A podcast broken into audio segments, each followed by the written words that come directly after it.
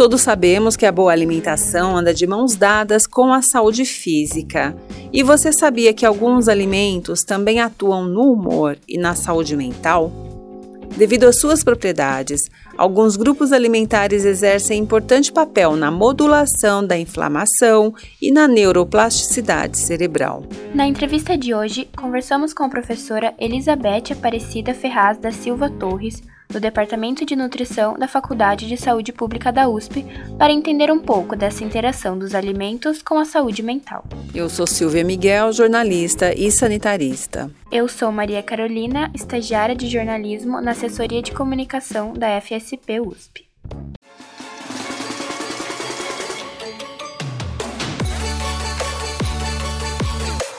Olá, você está ouvindo o Saúde é Pública o podcast da FSP USP.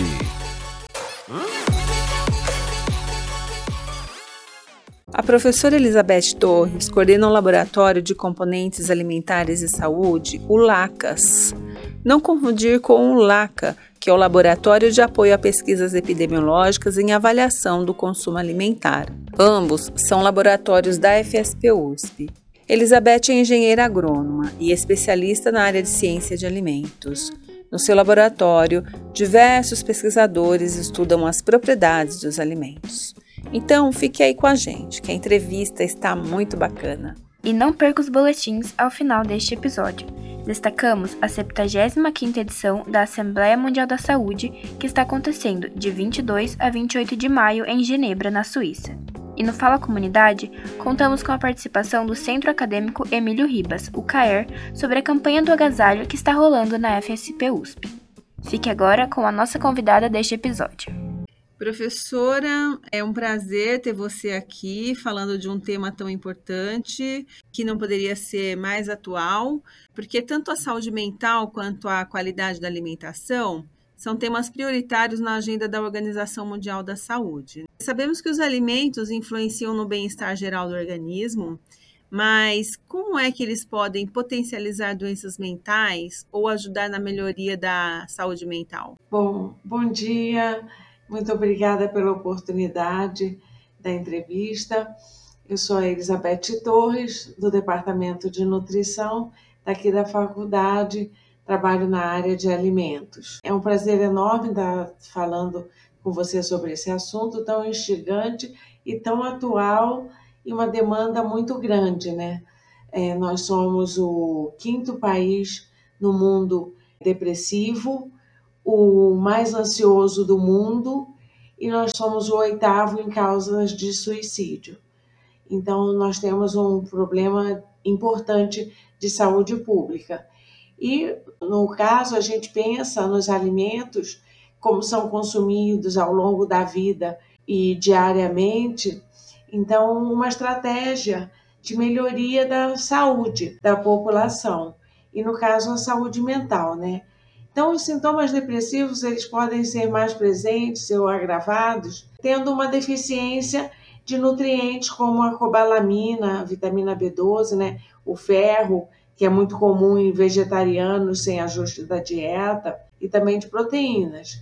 Por outro lado, a alta ingestão total de frutas vegetais, é, cinco vezes ao dia, por exemplo, e alguns de seus subgrupos específicos, incluindo frutas vermelhas, frutas cítricas e vegetais folhosos daqueles verdes, podem promover níveis mais elevados tanto de otimismo, de humor né, e autoeficácia e dessa forma proteger contra sintomas depressivos. A gente sabe, tem estudos bastante comprovados, que a suplementação com ômega 3 tem demonstrado efeitos benéficos, como no tratamento adjuvante de desordens de humor, incluindo a depressão bipolar. Muito interessante, professora. Então, você citou aí diversos alimentos que, de alguma forma, influenciam tanto no humor e, obviamente, na saúde física. Então, você poderia nos dar alguns exemplos ou um exemplo de como poderia ser uma dieta com um menor índice inflamatório e por que, que esses alimentos produzem esse efeito no organismo? Então, em 2009, alguns pesquisadores norte-americanos criaram uma pontuação para diversos compostos alimentares e alguns alimentos dependendo do seu potencial inflamatório. Eles viram o que, que inflamava mais e o que inflamava menos. A gente sabia o que inflamava mais, que eram carboidratos, alimentos gordurosos. E aí foi feito um estudo e viram onde que isso atuava. Foi uma revisão sistemática que apontou uma associação positiva entre o DI, né, o índice inflamatório da dieta, e depressão. E foi essa revisão sistemática publicada em 2019 onde relata que o DI mais alto está associado a um maior risco para depressão. Então, estudos anteriores também mostraram que em pessoas deprimidas a inflamação aumenta e a disponibilidade do fator neurotrófico derivado do cérebro, BDNF, é diminuída. Portanto, um padrão alimentar anti-inflamatório pode proteger né, a saúde mental. Isso daí pode ser melhor avaliado se você fizer uma análise desses estudos todos que foram relatados nessa revisão sistemática. Então, a pontuação era de menos um a mais um. Menos um para aqueles alimentos, nutrientes com efeito muito pró-inflamatórios, e zero aquele que não fazia alteração, e mais um que eles tinham efeito anti-inflamatório. E aí, obviamente, que você consumindo na dieta diversificada, você teria uma quantidade menor de inflamação. Então, frutas, verduras, legumes, é, nozes, castanhas, são alguns desses alimentos que são anti-inflamatórios. Você falou muito dos grupos de vegetais, né? Então, eu imagino que, de alguma forma, a gente pode ter uma certa é, quantidade quase que limitada, mas também tem seus limites. Então, o ideal seria consumir menos carne ou menos gorduras em geral?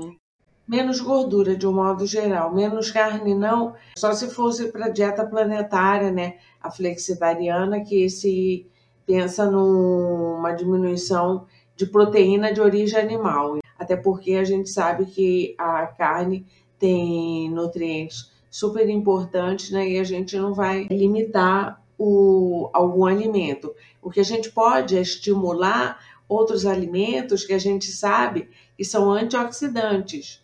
Por exemplo, como eu disse, frutas vermelhas, frutas cítricas, alimentos contendo polifenóis, carotenoides, então, a gente pode estimular cinco vezes ao dia porções de frutas, verduras e hortaliças, e, obviamente, é, desestimular o consumo é, exagerado de açúcares simples e de gorduras, certo? Então, professor, agora a gente trazendo o assunto mais assim para a questão do Brasil, né? De que forma que os brasileiros poderiam aproveitar melhor essa biodiversidade que nós temos e ter uma dieta mais saudável? Ah, essa pergunta é bem bacana e bem gostosa. Nós temos uma diversidade muito grande de alimentos, né? O Brasil inteiro, cada região tem suas frutas particulares, suas verduras, legumes, então é muito rico, né? É raro você ter uma região onde você fale assim, ah, nessa região falta fruta. Tem a fruta regional. A gente não vai encontrar fruta vermelha no Pará, no Amazonas, né? Mas a gente vai encontrar toda aquela gama de frutas maravilhosas que tem lá. Então, é, esses alimentos brasileiros, eles são ricos em compostos bioativos, como polifenóis, que têm capacidade anti-inflamatória e antioxidante. E o consumo desses compostos está associado à redução de risco de diversas doenças crônicas, como câncer, diabetes, depressão. E dentre esses alimentos, podemos destacar o guaraná, que a gente vem estudando, o açaí, castanha do Brasil e priorizar alimentos de safra. Talvez seja uma boa estratégia para a gente incluir esses alimentos na dieta, né? A gente consumir os alimentos que estão mais baratos, que estão na estação e consumi-los, né? E como existe no Brasil, a gente tem fruto o ano inteiro, a gente não vai ter esse problema de falta de disponibilidade, não vai acontecer. O que pode estar acontecendo é o acesso ao fruto, é o preço, porque a gente está vendo, né, tomate está 18,90 o quilo. É uma coisa assustadora, né? Parece preço de alimento importado. Eu acho que o problema nosso é acesso pelo dinheiro, não pela disponibilidade do fruto e das verduras e dos legumes.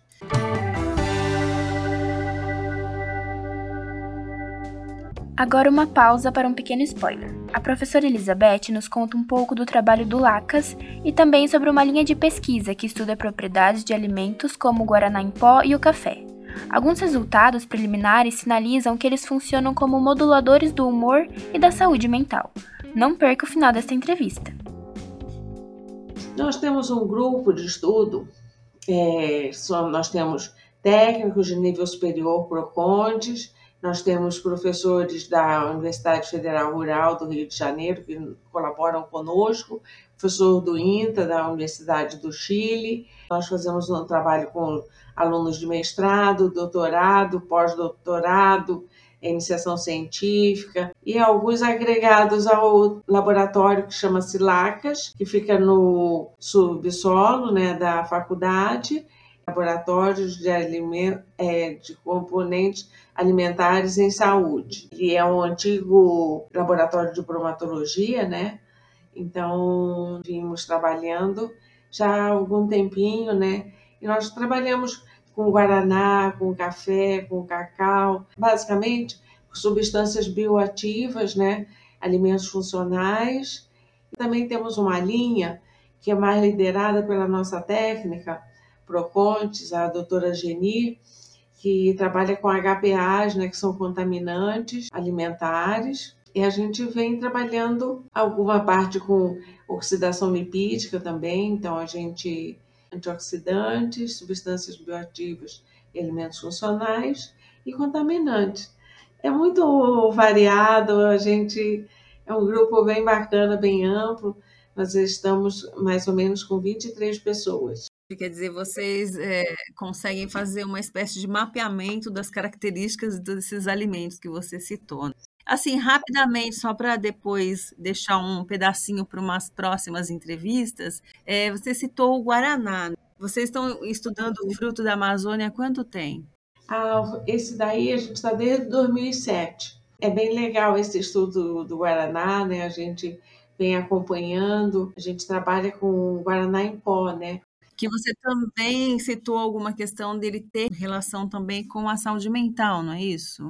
Sim, a gente está fazendo um estudo, um ensaio clínico, que a gente pretende verificar se o consumo de cápsula de guaraná em pó é, tem alguma proteção para sintomas de depressão.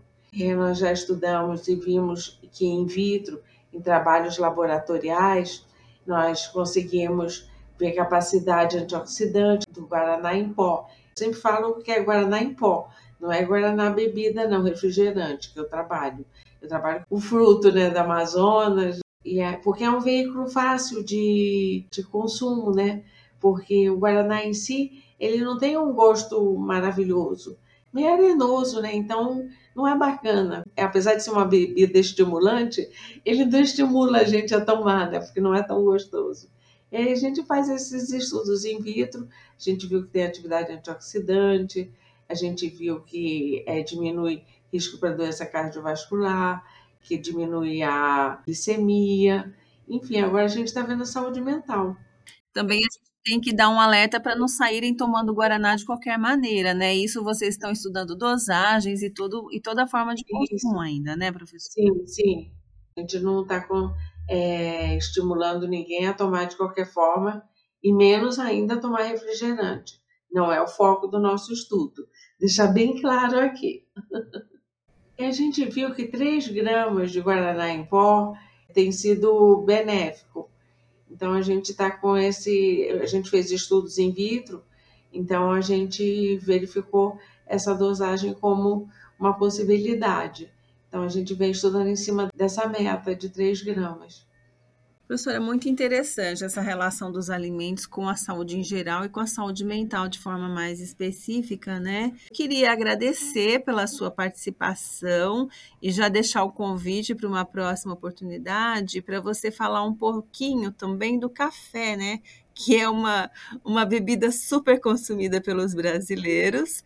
Então a gente já vai deixar uma chamadinha aqui que uma próxima oportunidade a gente vai querer falar sobre o café com você, tudo bem? Ai, será um prazer falar sobre café, a segunda bebida mais consumida no mundo, porque é depois da água. Então, será um prazer falar sobre café, minha bebida preferida e do coração. Muito obrigada pela oportunidade. Um abraço para você. Maravilha, professora. Valeu.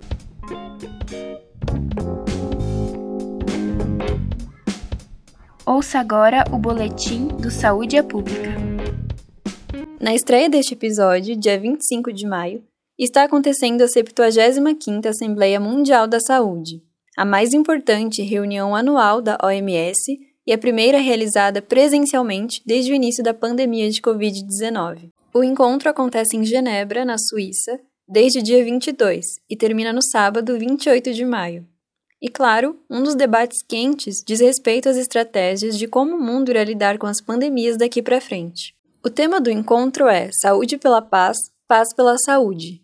Entre os eixos de discussão estão as necessárias mudanças da governança global para a promoção e prevenção da saúde no mundo, a começar pelo futuro da própria Organização Mundial da Saúde e do Regulamento Sanitário Internacional. A agência vem recebendo críticas sobre sua atuação desde a epidemia do ebola na África Ocidental, entre 2013 e 2016.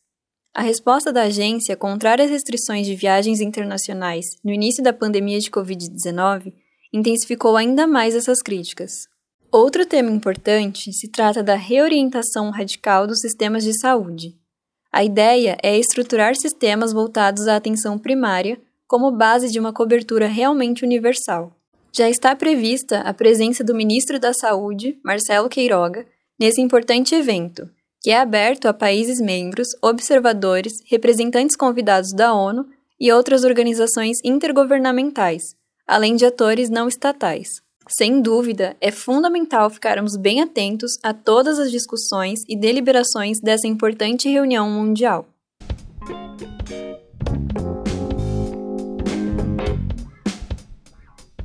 Olá, eu me chamo Lucas Santos e eu sou estudante da graduação de Saúde Pública na Faculdade de Saúde Pública da USP.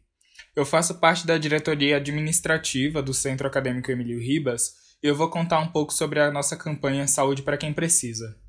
Nesses últimos dois anos, a população que mora na rua na cidade de São Paulo aumentou 31% segundo um censo realizado pela Secretaria Municipal de Assistência e de Desenvolvimento Social. Na nossa avaliação, o debate em torno do aumento do número de moradores de rua é transversalizado por questões de saúde, de moradia, sanitárias e alimentares, sendo, portanto, pertinentes de serem discutidas pela comunidade da Faculdade de Saúde Pública. Enquanto centro acadêmico, nós queremos pautar essas questões por meio de uma ação prática e solidária. Dessa maneira, nós combinamos um debate de longo prazo, de caráter político e de resolução complexa com uma ação de caráter emergencial com o objetivo de contornar um problema específico dos moradores de rua, que são os períodos mais frios do ano que estão se aproximando. Nós iniciamos uma parceria solidária através de uma campanha de arrecadação de agasalhos, calçados, cobertores e itens de higiene pessoal que serão destinados ao projeto social Comida para Quem Precisa. O Instituto realiza ações solidárias há dois anos, com populações em situação de vulnerabilidade na cidade de São Paulo, além de realizar outras iniciativas com populações carentes de serviços públicos básicos na Grande São Paulo e em outros estados. Por esses motivos, convidamos a todos a participarem e contribuírem com a campanha. Na FSP, nós temos dois pontos de coleta, um deles localizado na entrada do prédio principal da faculdade e outro dentro do espaço de vivência do centro acadêmico. Além desses, futuramente será anunciado nas redes sociais pontos de coleta na Faculdade de Medicina e na Escola de Enfermagem, por meio de uma parceria com o Centro Acadêmico Oswaldo Cruz e o Centro Acadêmico 31 de Outubro.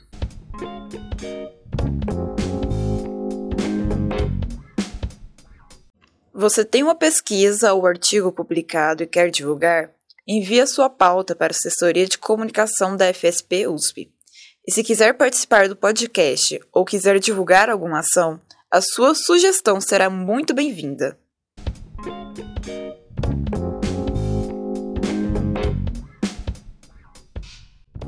Obrigada por ouvir mais um episódio do Saúde é Pública. Acompanhe a FSP no site www.fsp.usp.br ou em nossas redes sociais. A FSP está no Instagram, Facebook, LinkedIn, Twitter e YouTube. Obrigada por nos acompanhar e acione o sininho do Saúde é Pública e não perca os próximos episódios.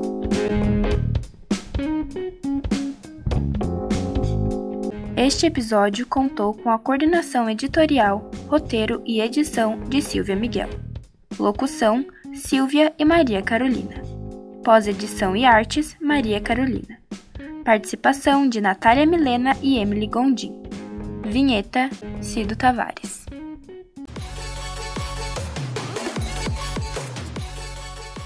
Termina aqui o Saúde é Pública o podcast da FSP USP.